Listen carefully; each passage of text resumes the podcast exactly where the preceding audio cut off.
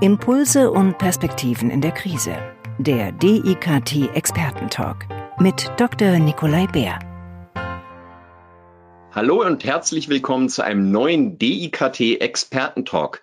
Heute mit Jan Dittgen. Jan Dittgen ist Experte für Vertrauen. Er hat Betriebswirtschaft mit Schwerpunkt Wirtschaftspsychologie studiert. Er berät Unternehmen beim Thema Vertrauen. Er arbeitet da mit Teams und er arbeitet auch an der Unternehmenskultur und er ist Dozent am Europäischen Institut für Wirtschaftskommunikation. Herzlich willkommen, Herr Dittgen. Hallo, Herr Bär. Schön, dass ich hier sein darf. Herr Dittgen, Vertrauen, was ist das eigentlich? Und welche Bedeutung hat Vertrauen gerade jetzt in diesen Krisenzeiten? Gerade in so Krisenzeiten ist Vertrauen natürlich was ganz, ganz Wichtiges. Vertrauen hilft uns immer, wenn wir ähm, mit der Komplexität einer Situation gar nicht mehr klarkommen können. Ne? Wenn ich jetzt gerade in der aktuellen Situation ähm, kein Vertrauen in die Wissenschaftler hätte, zum Beispiel, ich kann ja nicht selber Forschung zum Thema Covid-19 machen. Na, ich brauche eine gewisse Form von Vertrauen, damit ich weiter funktionieren kann und mich sicher fühlen kann. Und wenn man jetzt an die Führungskräfte denkt, die ihre Unternehmen sozusagen aus dem Homeoffice führen müssen und die Mitarbeiter, die sozusagen auch denen vertrauen müssen, aber das Ganze, das nur noch über Webcams oder das Telefon funktioniert, stellt es doch besondere Anforderungen an beide Seiten. Was ist denn da aus Ihrer Sicht für die Führungskräfte wichtig? Ja, also natürlich ist so eine Homeoffice-Situation immer äh, eine Vertrauensfrage, ne? dass du ähm, jemand, der im Homeoffice arbeitet, ist ja gerade der direkten Kontrolle entzogen. Und natürlich könnte die Führungskraft jetzt alle zehn Minuten anrufen, um zu gucken, ob derjenige auch am Arbeitsplatz äh, sitzt und ans Telefon geht. Aber das wäre ja gerade nicht der Sinn von Vertrauen. Ne? Deshalb, wenn die Führungskraft Vertrauen in die Mitarbeiter hat, dann weiß sie, dass die auch zu Hause ihr Bestes geben und sich einsetzen im Sinne des Unternehmens. Und ähm, andersrum sollte der Mitarbeiter vielleicht auch das Vertrauen haben, dass die Führungskraft auch für ihn da ist, selbst wenn es äh, online ist und er nicht persönlich mit ihr sprechen kann. Aber wenn sonst man sagt, ja, es ist schön, eine offene Bürotür zu haben, dann sollte man da dann zumindest eine offene Telefonleitung oder hier so einen Konferenzcall für seine Mitarbeiter haben als Führungskraft welche Möglichkeiten habe ich denn als Führungskraft, äh, meinen Mitarbeiter mehr Vertrauen entgegenzubringen oder auch mehr Vertrauen einzufordern? Ja, natürlich ist es so, dass wir Vertrauen nicht wirklich kognitiv steuern können. Ne? Man hat als Führungskraft ja Erfahrungen mit den Mitarbeitern gemacht und wenn ich jetzt jemanden einschätze als nicht so vertrauenswürdig oder nicht so leistungsorientiert, dann ist es schwer. Ähm, ne, diese Einstellung ist halt schwer zu ändern. Aber es ist immer schön, wenn man einen Vertrauensvorschuss erstmal gibt, einem Mitarbeiter. Wenn man sagt, komm, auch im Homeoffice wird er sein Ding richtig machen, der wird sich schon einsetzen. Und ähm, wenn es eins gibt, was das fördern kann, ist natürlich gute Kommunikation. Unsicherheit und Intransparenz, die sind natürlich ganz schlecht für Vertrauen. Und wenn man als Führungskraft noch mehr kommuniziert über Hintergründe, äh, Entscheidungen vielleicht erläutert oder denjenigen abholt in seiner Unsicherheit, die er da im Homeoffice verspürt. Ne? Ist, ist der Job überhaupt noch sicher? Ähm, da ist ganz viel Kommunikation erforderlich und das ist natürlich eine Führungsaufgabe, dass die Führungskräfte jetzt in dieser Zeit besonders viel mit ihren Mitarbeitern kommunizieren. Ist das Thema Leistungsbereitschaft im Zusammenhang mit Vertrauen auch besonders wichtig? In jedem Fall. Also Leistungsbereitschaft ist eine der, der Säulen. Ich habe so ein Modell gemacht, wo das Vertrauen auf mehreren Säulen ruht und eine davon ist tatsächlich Leistungsbereitschaft. Hm, man kann das jetzt mal an einem ganz äh, trivialen Beispiel sich vorstellen. Ich bin am Flughafen und äh, muss zur Toilette gehen, habe meine zwei Koffer bei mir.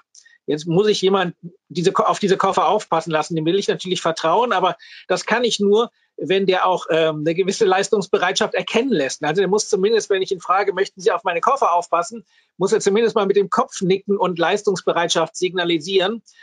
Ne? Das heißt, wenn jemand mir gar nicht helfen will, mich gar nicht unterstützen will, dann kann ich dem auch nicht vertrauen. Und generell ist es so, dass Menschen, die die eher Geber als Nehmer sind, ja, die, die Input bringen, die leistungsbereit sind, dass man denen viel leichter vertrauen kann, dass man weiß, die setzen sich ein, die werden auch die eigenen Interessen, also meine Interessen ähm, berücksichtigen in ihrem Handeln und da kann dann Vertrauen besser wachsen, wenn man Leistungsbereitschaft zeigt. Ich muss gerade so ein bisschen schmunzeln bei dem Beispiel, weil gerade am Flughafen erfordert es, glaube ich, sehr viel Vertrauen, wenn man von jemand die Koffer annimmt, weil es ja immer heißt, man soll nicht äh, fremde äh, Gegenstände annehmen. Ja, man muss ja auch nicht lange darauf warten, aber ähm, das ist so ein schönes Beispiel, wo man sehen kann, ja, es erfordert ja kein großartiges Vertrauen und die meisten Leute würden das wahrscheinlich machen, ehe sie jetzt ihre beiden Koffer mit in die Kabine nehmen, da in die Toilettenkabine, fragen die jemand, ob der aufpasst. Ne? Und jetzt muss man gucken, wie sieht jemand aus, der vertrauenswürdig ist und äh, danach entscheidet man das dann. Das hat aber natürlich auch mit der eigenen Historie zu tun. Wenn man selber äh, Kofferdieb ist, dann wird man es wahrscheinlich nicht machen. Oder wenn einem letzte Woche erst ein Koffer gestohlen worden ist, hat man vielleicht auch weniger Vertrauen. Aber ich denke, die meisten würden in so einem Fall schon gucken, dass sie jemanden finden, dem sie vertrauen können. Wem vertrauen die Deutschen denn generell? Also wir haben ja gehört, äh, glaube gab immer wieder Untersuchungen, dass Journalisten und Politiker ganz unten dabei sind. Ähm, ist so eine Krisenzeit auch eine, eine Zeit, wo das Vertrauen sich vielleicht verändert? Auf jeden Fall, denn ich denke, es hat ja immer so ein bisschen mit dem Krisenmanagement zu tun. Ich denke eigentlich so aus meiner Einschätzung, dass die Politiker in Deutschland ein gutes Bild abgeben bei dem Krisen. Zumindest kommunizieren sie sehr viel und sehr offen. Sie tun auch so ähm, oder sie ergreifen Handlungen und machen was. Jetzt Hilfspakete, die geschnürt werden oder so.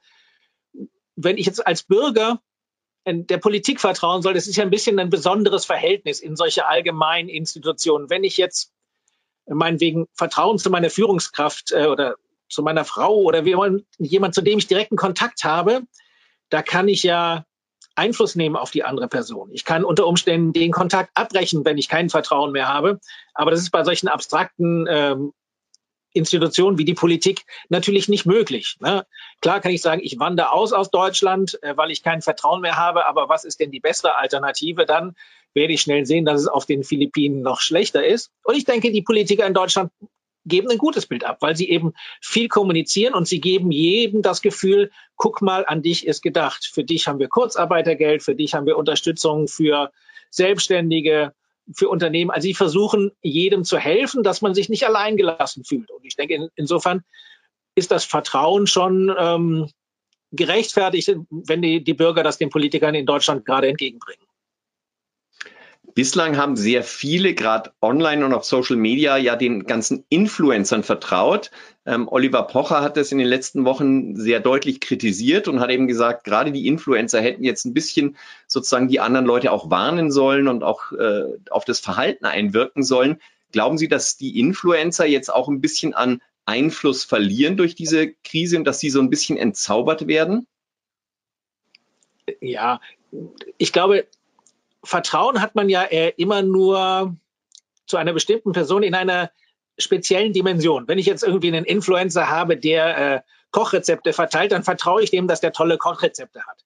Aber wenn der mir auf einmal dann Gesundheitstipps gibt, ähm, muss ich dem nicht unbedingt vertrauen. Also Vertrauen hat ja immer eine bestimmte Dimension. Ich vertraue meiner Babysitterin, dass die gut auf die Kinder aufpassen kann. Aber schon wenn die mir einen Kinotipp gibt, dann weiß ich nicht, ob das äh, aufgrund des Altersunterschiedes vielleicht was ist. Oder wenn die mir jetzt Anlageempfehlungen für die Börse geben würde, würde ich ihr ganz bestimmt nicht vertrauen. Also man vertraut immer in Bezug auf eine bestimmte Sache. Da hat sich ein Influencer bestimmt eine thematische Kompetenz aufgebaut. Und wenn er das jetzt ausweiten will und sagt, ja, komm, äh, bleib zu Hause und äh, klar, er erreicht Menschen, aber ich glaube, das Vertrauen ist da dann eingeschränkt zumindest, ne? weil man ihnen keine Kompetenz Aber zuspricht. Wenn ich da gerade mal äh, eingreifen darf. Ähm, Gerne. Wenn jemand jetzt aber 300, 500.000, eine Million Follower hat, hat er doch auch irgendwo eine, eine gesamtgesellschaftliche Verantwortung über das, was er publiziert. Und wenn er den Leuten dann in so einer Situation nicht sagt, Mensch, Leute, bleibt mal lieber zu Hause und vergesst es euch jetzt in Gruppen äh, zusammenzurotten auf der grünen Wiese, äh, weil ihr einfach eine Gesundheitsgefahr seid, ähm, finde ich die Kritik jetzt von, von Oliver Pocher nicht ganz unberechtigt. Ja, da würde ich unterschreibe ich sofort, äh, solange er nicht sagt, äh, geht alle raus und steckt euch an, ne, das wäre ja viel gefährlicher. Es ist dann ja aber hier nur so äh, quasi was weitergesagtes. Ne? Und jeder, ähm, es ist eher so eine soziale Ermutigung. Guck mal, wir machen das alle, ähm, das wird schon richtig sein. Ne? Aber er, er, hat jetzt ja nicht eine besondere Kompetenz in Sachen Seuchen. Ähm, Bekämpfung oder sowas. Aber natürlich, wenn solche allgemeinen Appelle äh, weitergegeben werden, finde ich das gut. Ich kann aber auch verstehen, wenn Influencer sagt, ähm, da habe ich gar nichts mit zu tun. Ich gebe euch weiter Kochrezepte hier auf meinem Kanal. Ihr müsst ja zu Hause bleiben, also kochen wir viel.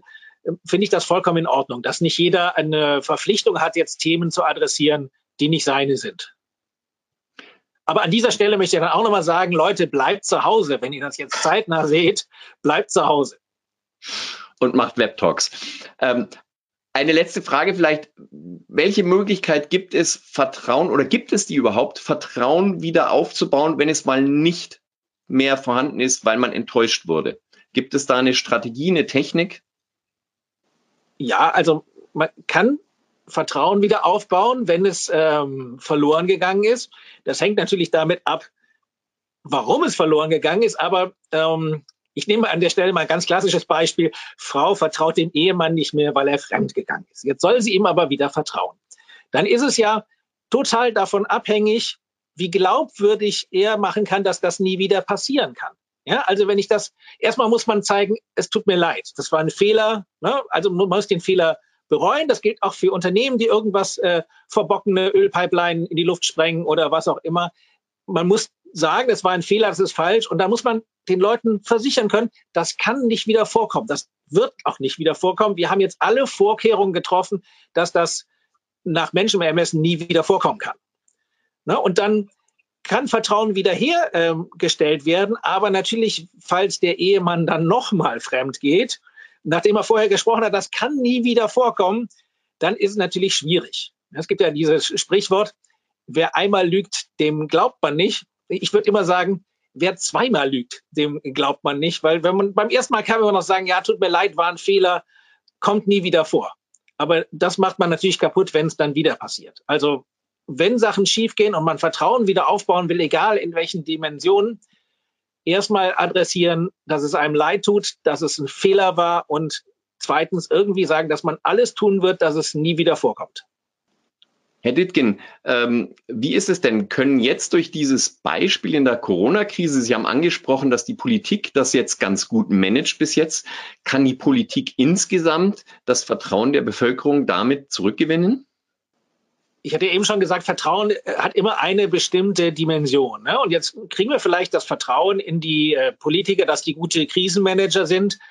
Ob die generell so ähm, den Themen der Zeit wie Digitalisierung gewachsen sind, ähm, das muss man sehen. Ne? Das hängt natürlich auch von dem persönlichen Blickwinkel auf die Politik ab. Ne? Ähm, was ist passiert in den letzten Jahren? Wir haben diese Flüchtlingswelle gehabt, die manche Leute nicht mögen.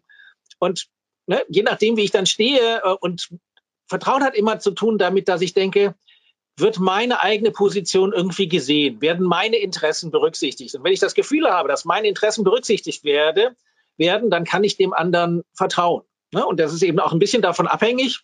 Ich sehe aber durchaus gute Möglichkeiten, dass das Vertrauen in die Politik in Deutschland generell steigt jetzt nach dieser Krise. Ja, Herr Dittgen, vielen Dank. Wir haben über das Thema Vertrauen nicht nur gesprochen, ich finde fast schon philosophiert. Ich glaube, wir können ganz optimistisch sein und sollten allen ein bisschen Vertrauensvorsprung geben, nicht nur den Politikern, sondern auch den Chefs und den Mitarbeitern, die jetzt im Homeoffice arbeiten. Ich bedanke mich ganz herzlich bei Jan Dittgen und wünsche Ihnen, dass Sie gesund bleiben, alles Gute und viel Erfolg bei den Leuten, die Sie unterstützen. Danke. Alles Gute und machen Sie es gut. Bis bald. Der DIKT Expertentalk wird produziert vom Deutschen Institut für Kommunikations- und Medientraining. Die Trainings- und Weiterbildungsangebote des DIKT finden Sie unter www.medientraining-institut.de.